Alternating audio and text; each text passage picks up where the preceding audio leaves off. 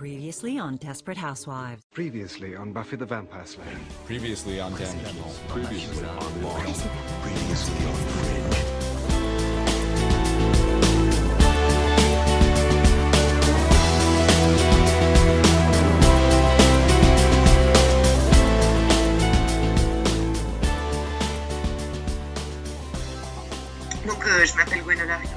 Et je suis euh, professeure de justice criminelle à la California State University à Chico, donc à l'université euh, d'État de Californie. J'habite euh, en fait euh, en Californie du Nord depuis six ans. Avant, j'ai fait toute mon éducation et ma carrière professionnelle en France. Je suis sociologue de formation. En clair, j'ai un doctorat de, sciences sociales et j'ai d'abord commencé mes travaux sur la question des proches de personnes incarcérées, la manière dont la prison affecte l'existence de personnes qui ne sont pas incarcérées. Et donc, euh, j'ai beaucoup travaillé sur les effets de la peine et euh, les effets du système carcéral, au-delà même des personnes qui sont euh, directement affectées par, la, par le système pénal et donc la peine d'incarcération. Donc, je suis sociologue de formation, mais aujourd'hui, j'oc- j'occupe un poste d'enseignante en justice criminelle. Alors, euh, il faut savoir que dans le contexte états-unien, on emploie l'expression de justice criminelle ou de criminologie de façon quasiment similaire, même si euh, euh, de, façon un petit peu subtile. Généralement, les départements qui emploient l'expression justice criminelle sont plus progressistes que les départements qui utilisent l'expression de criminologie. Donc, les départements de criminologie ont tendance à davantage axer leur formation sur un côté pratique et donc euh, à plutôt orienter leurs étudiants vers euh, les métiers euh, liés au système pénal, donc les métiers de, policiers, de, de, surveillants. Mais bon, tout ça est quand même assez subtil. Par contre, ce qui me semble intéressant de, dire pour euh, comprendre un petit peu ce euh, qu'est-ce qu'il y a derrière ce terme de criminologie, c'est qu'il y a euh, toute une, une spécificité française aujourd'hui qui est liée à l'histoire des disciplines, qui fait que la criminologie en France est de fait la science est liée à la science de l'investigation policière et que de fait elle a un caractère relativement conservateur. Alors ça c'est pas euh, valable pour d'autres pays, alors que ce soit l'Amérique du Nord, mais aussi des pays francophones comme la Belgique ou la Suisse, où le terme de criminologie désigne tout simplement en fait les sciences qui ont pour objet ce qu'on appelle nous en sciences sociales la déviance. Et donc là, hein, il ne s'agit pas d'un terme euh, qui est euh, un terme de jugement, mais simplement de dire qu'il y a des comportements qui ne se conforment pas aux normes.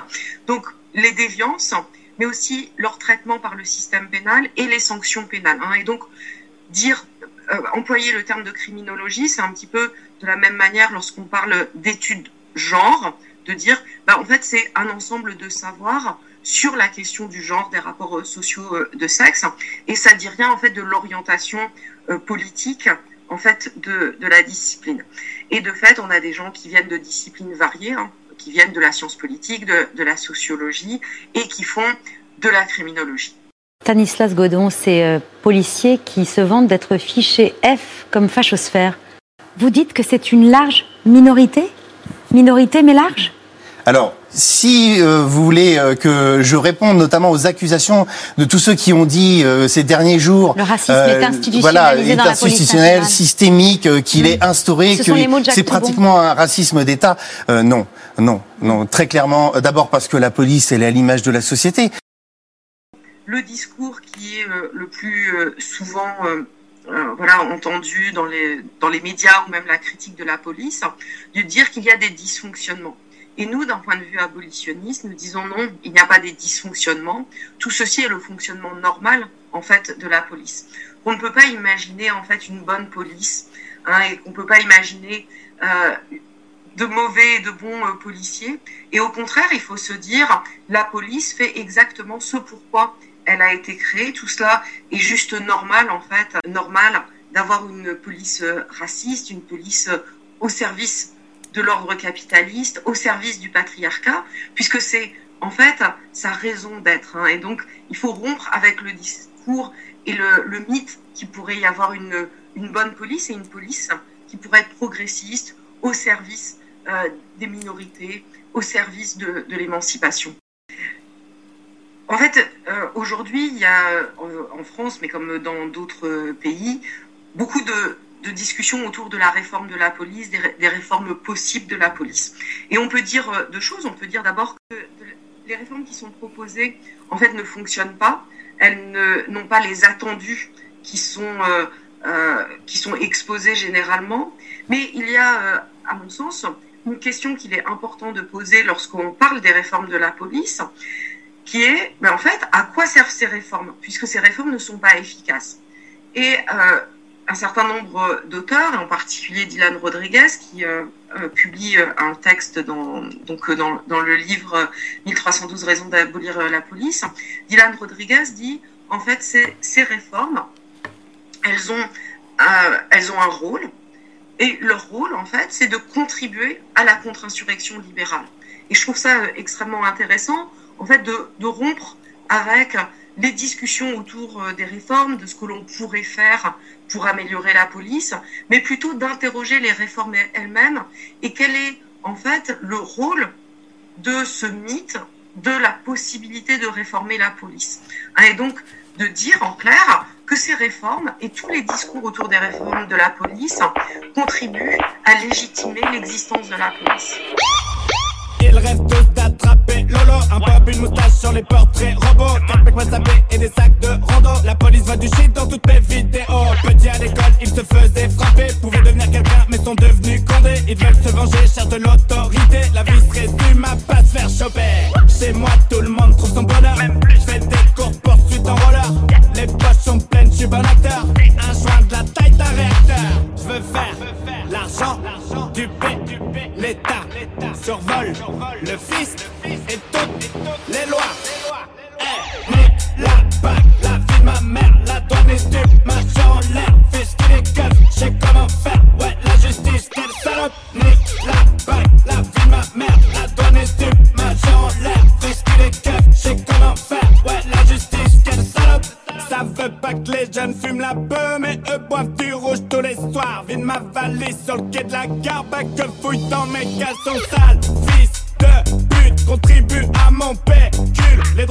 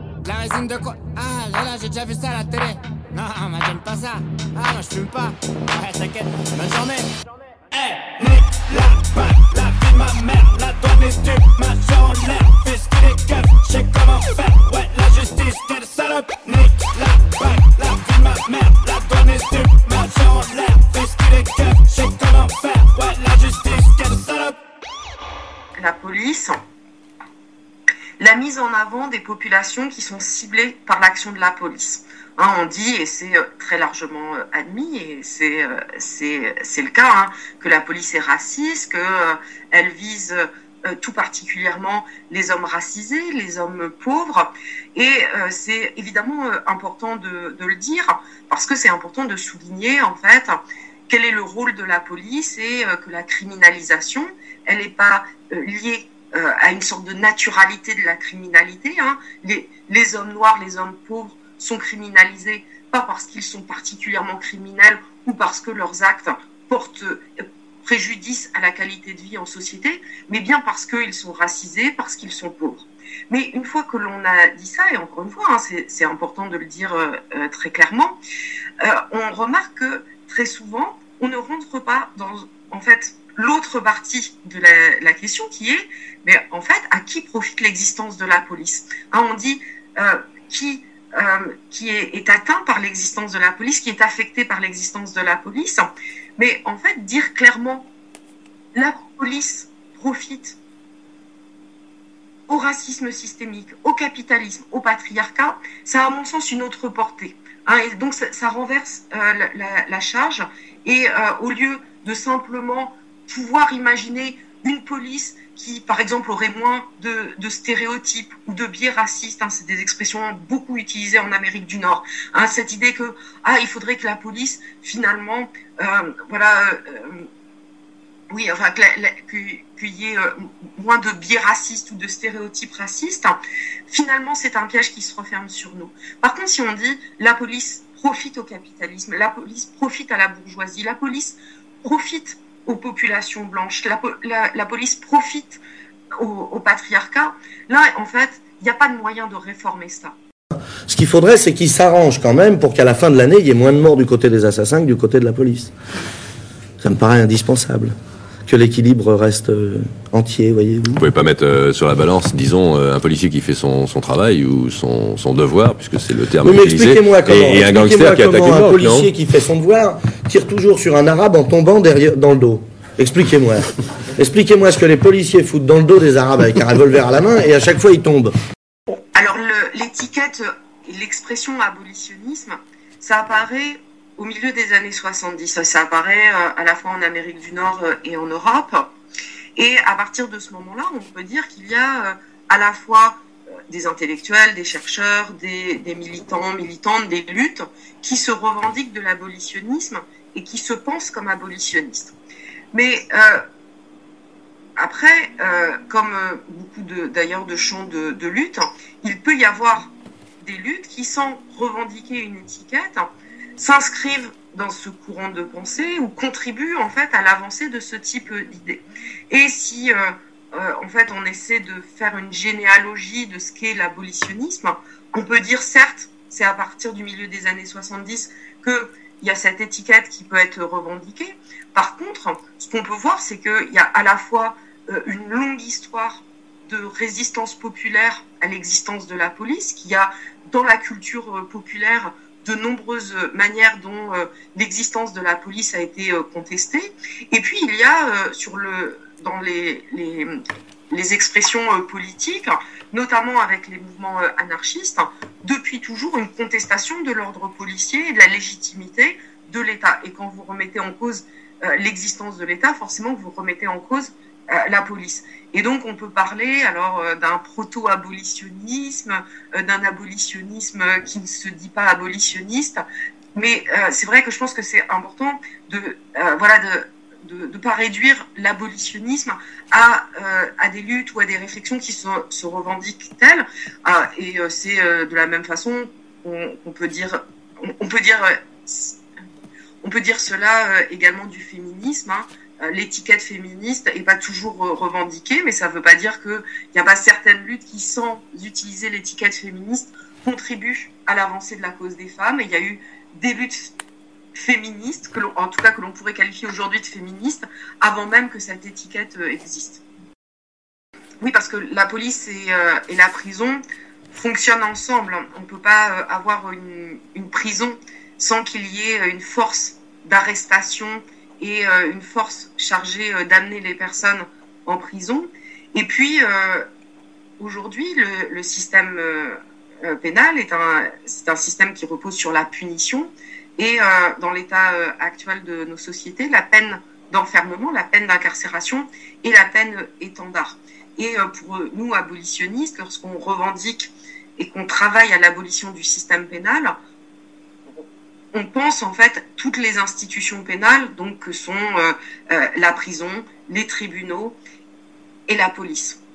Alors, de manière euh, générale, chez les abolitionnistes, lorsque on parle d'abolir la prison comme d'abolir la police, notre analyse est d'abord que ces institutions et plus généralement le système pénal portent préjudice à la qualité de vie en société, hein, elles font du tort, elles nous font du tort, et que euh, comme n'importe quelle chose qui euh, fait du tort, le but c'est pas de le remplacer. On n'aurait pas idée de se dire on va lutter contre la peste, ah mais par quoi on va la remplacer En fait, le but c'est euh, c'est de construire une société euh, sans ce, euh, ces, institutions qui euh, affectent euh, la, qui affectent notre notre qualité de vie, la manière euh, dont on construit les rapports euh, sociaux.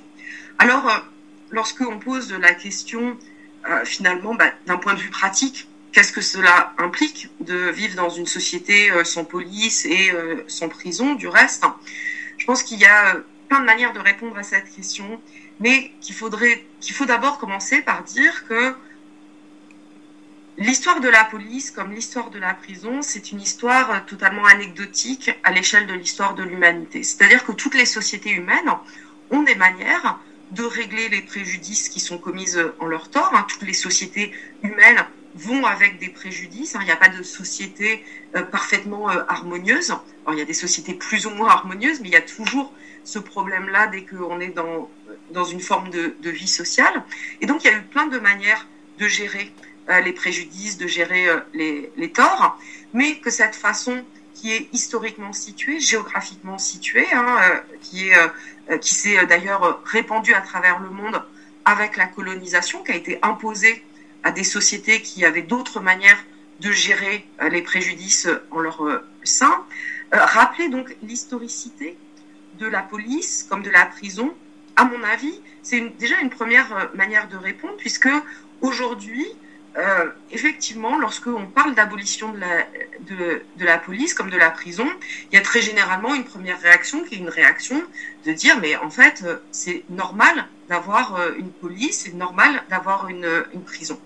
Alors effectivement, il y a une forte propagande pour nous faire croire que ce sont des institutions naturelles, hein, qu'il y a quelque chose de naturel à punir les personnes qui font qui font du préjudice, qui font du tort euh, aux autres, mais la punition c'est pas quelque chose de naturel.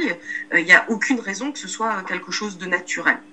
Et donc répondre ça, ça permet d'ouvrir ce que nous abolitionnistes appelons l'imagination abolitionniste, de se dire en fait les sociétés humaines ont inventé énormément de choses. Elles ont notamment inventé la prison, elles ont notamment inventé la police, et on peut à la fois s'inspirer euh, de manières de faire euh, été euh, dans le passé, mais aussi on peut construire un avenir sans, police et sans prison.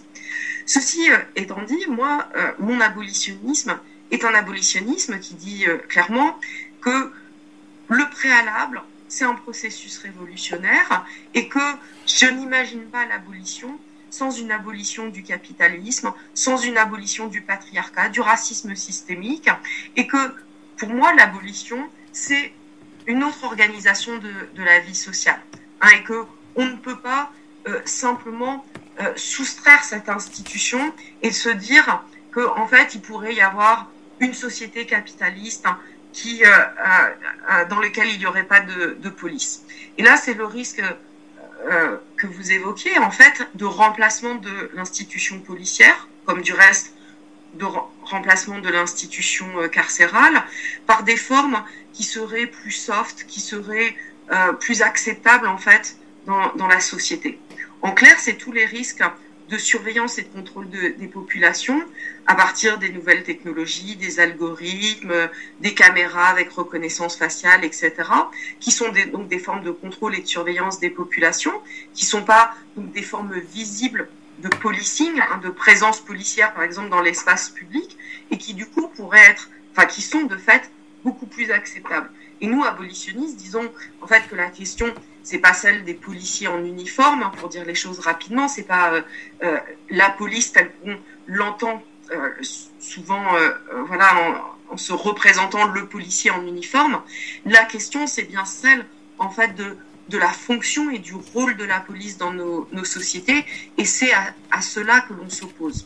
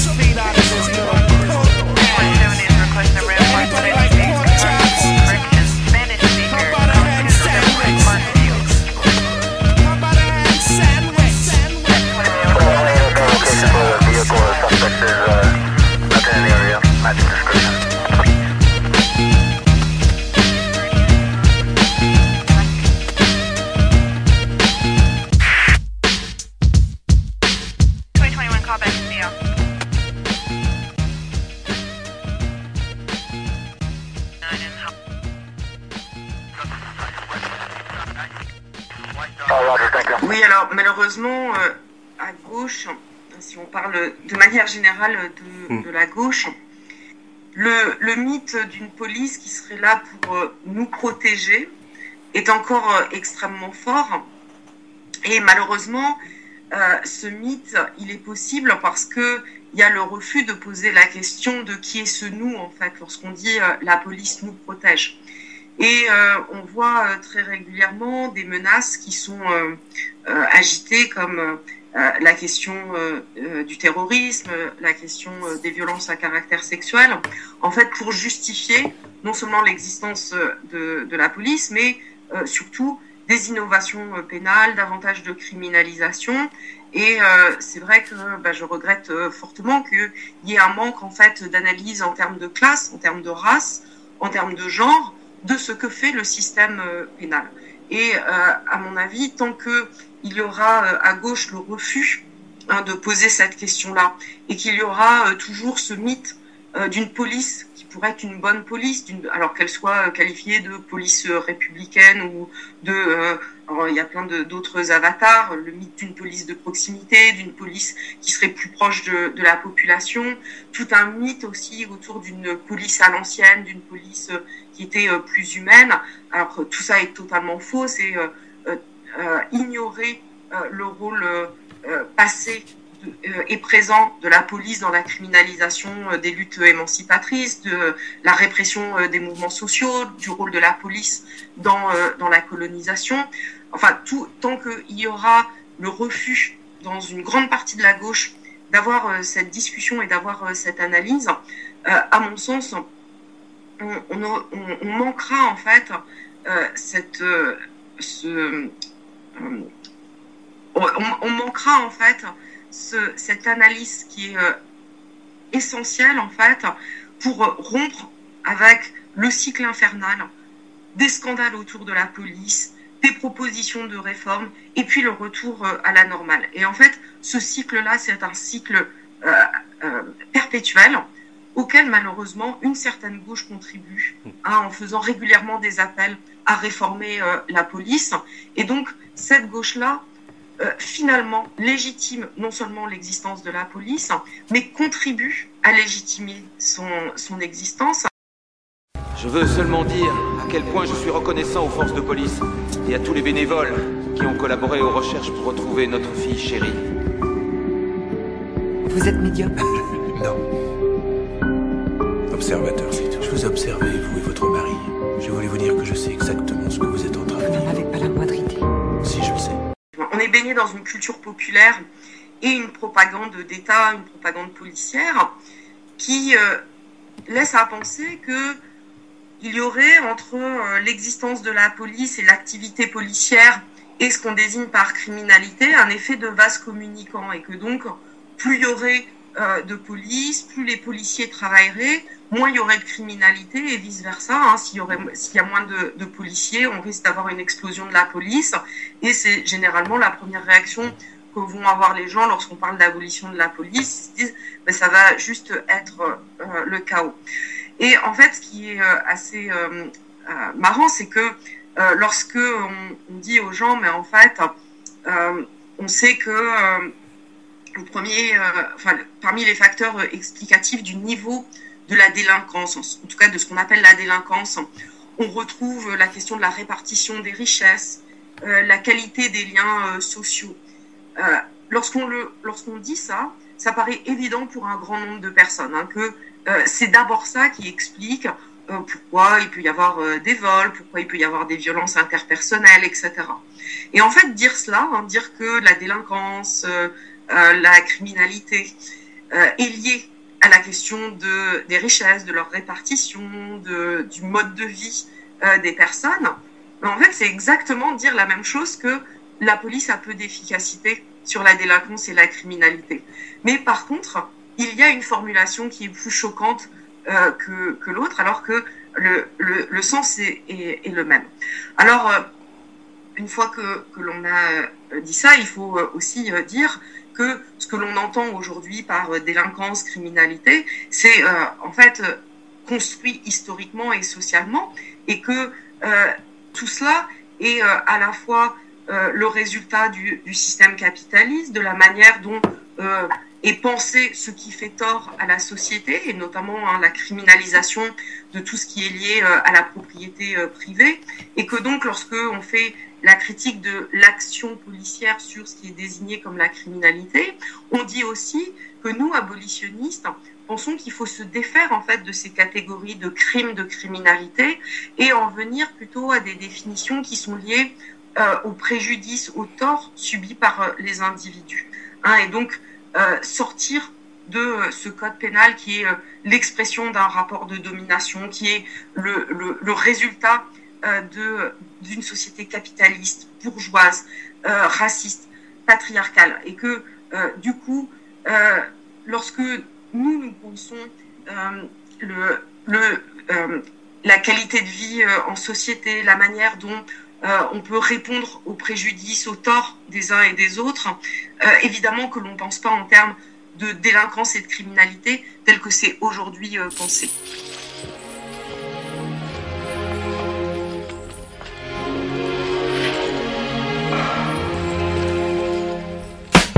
La vie est belle, le destin sans les cartes. Personne ne joue avec les mêmes cartes. Le berceau lève le voile, multiples sont les routes qu'il dévoile Tant pis, on n'est pas né sous la même étoile pourquoi fortune et infortune?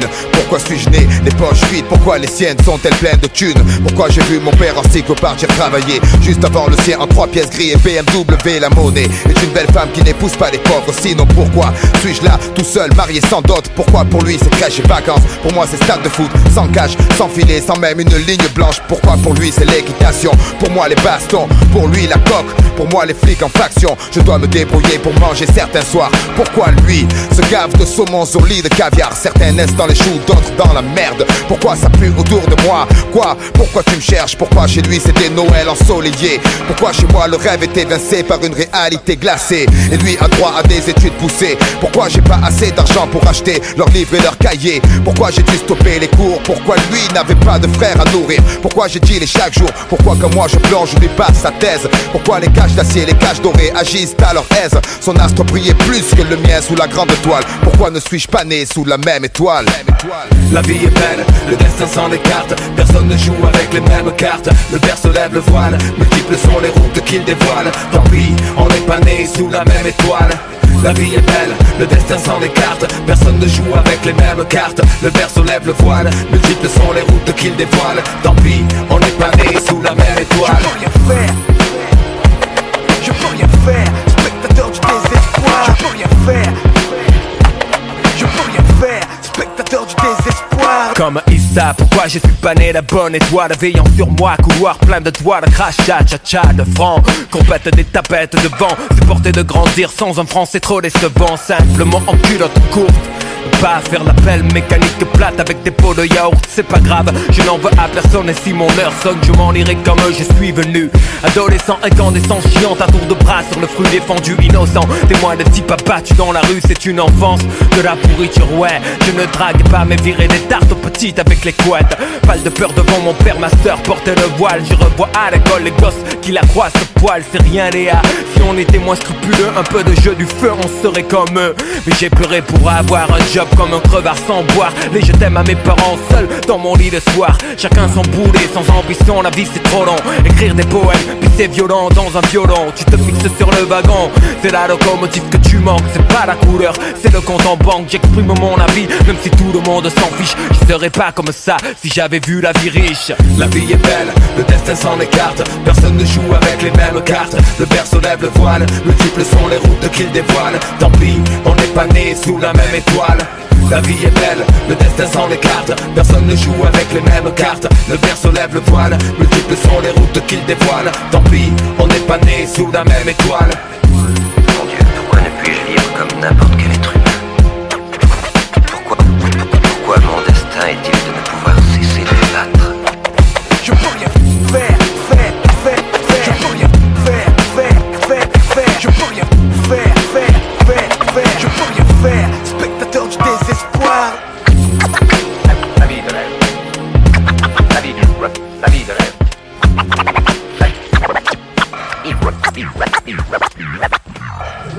La vie de rêve Oui, ces cycles effet d'images de violences policières, de crimes policiers, suivis par une indignation, des mobilisations, des propositions de réforme, et puis le retour à la normale. C'est des cycles qui sont extrêmement bien rodés. Hein, c'est des cycles politico-médiatiques que l'on n'observe pas simplement en France. Et pour nous, abolitionnistes, ces cycles sont simplement, en fait, des manières de justifier toujours et encore l'existence de la police. Et euh, d'un point de vue euh, stratégique, il est, euh, à mon sens, important en fait de ne pas les, les, nourrir et de, de voir que en fait ces cycles-là permettent toujours d'éviter la discussion sur la légitimité de l'existence de, la police. En fait, on sort jamais de cette matrice. Hein, il y a toujours en, plus les mêmes réformes qui sont proposées. Enfin, il y a vraiment une, une stabilité en termes de, propositions. Euh, il y a toujours euh, euh des invocations des polices étrangères et ça c'est vraiment quelque chose qu'on observe dans tous les pays. Hein. Aux États-Unis, on nous parle des polices européennes lorsque on est dans ce genre de euh, de séquences médiatiques en France, on va nous parler euh, de la police allemande, de la police dans les pays scandinaves, et puis dans ces pays-là, euh, il y a sans doute d'autres polices qui sont invoquées. Et donc tout ça, c'est finalement une manière de dire bah, qu'il existerait de bonnes polices, des polices moins bonnes, et que donc on pourrait réformer la police. Et donc finalement, tout cela sert l'agenda et, la, et les mythes réformistes qui euh, évidemment, sont des mythes auxquels on s'oppose en tant qu'abolitionniste. Hmm. On entend souvent dire euh, effectivement qu'il faudrait euh, plus former les policiers. Et à cela, il faut répondre plusieurs choses.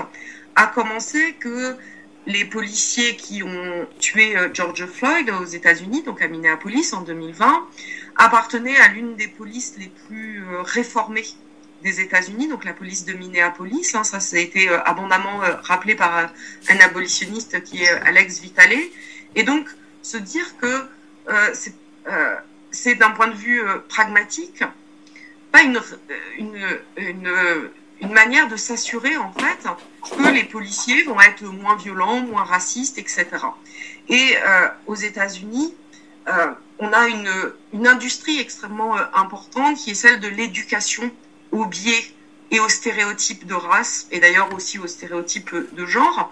Hein, tout ça euh, constitue euh, euh, un champ relativement prospère qui, en fait, tend à faire croire que le racisme, c'est une question d'éducation, c'est une question individuelle, et qu'il suffirait d'être davantage éduqué et qu'on se débarrasserait ainsi du racisme. En fait, le, le racisme, c'est une structure sociale. Euh, la deuxième objection que l'on peut faire euh, à la proposition d'éduquer davantage les policiers, c'est que finalement ça contribue à euh, allouer davantage de ressources à la police et que d'un point de vue très pragmatique, on peut se dire que si on lutte contre l'institution policière, on veut en fait d'abord que l'institution policière ait moins de budget. Hein. il ne s'agit pas en fait que l'institution policière voilà, se gonfle d'un point de vue euh, budgétaire.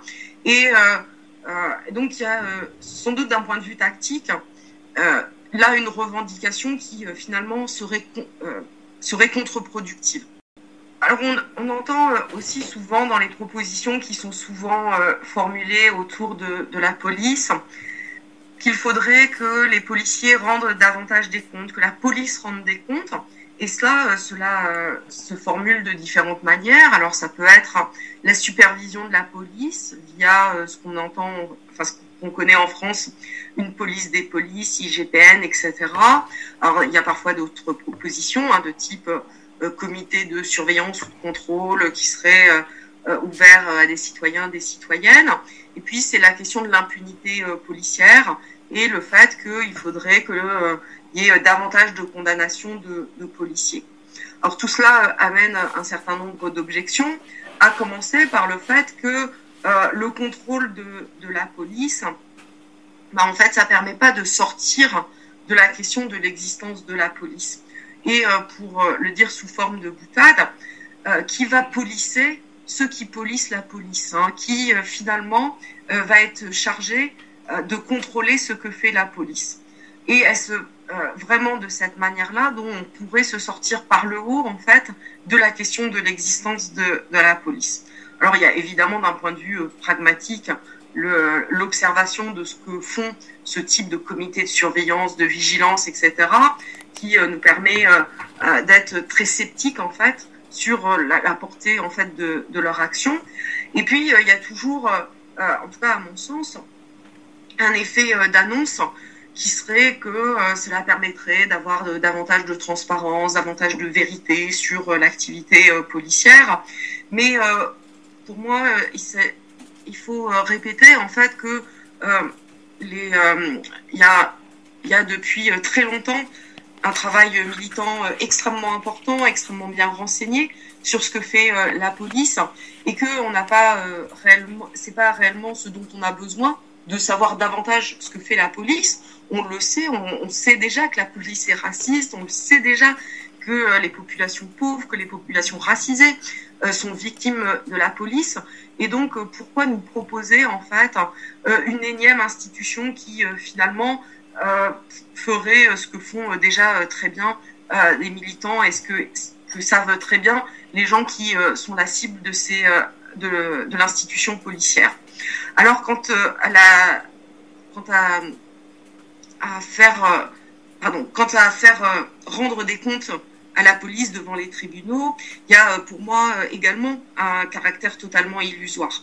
Je voudrais rappeler que lorsque Derek Chauvin, le principal responsable du meurtre de George Floyd, a été condamné hein, devant la justice états-unienne, le principal syndicat de policiers aux États-Unis s'en est réjoui et c'est tout à fait naturel qu'il s'en soit réjoui parce que cette condamnation, c'est finalement totalement euh, euh, ça s'inscrit totalement dans le discours policier qui est celui de l'existence en fait de brebis galeuses ou de mauvaises pommes, de pommes pourries comme on dit aux États-Unis, et désigner un Derek Chauvin comme un policier raciste, un policier violent, bah, c'est finalement justifier le fait qu'il existe des bons policiers, que Derek Chauvin n'avait pas sa place parmi les policiers, mais pendant ce temps-là, en fait, ça contribue à renforcer l'idée euh, qu'il est possible d'avoir de, de, bons policiers et qu'il suffirait en fait de se débarrasser de quelques mauvais policiers.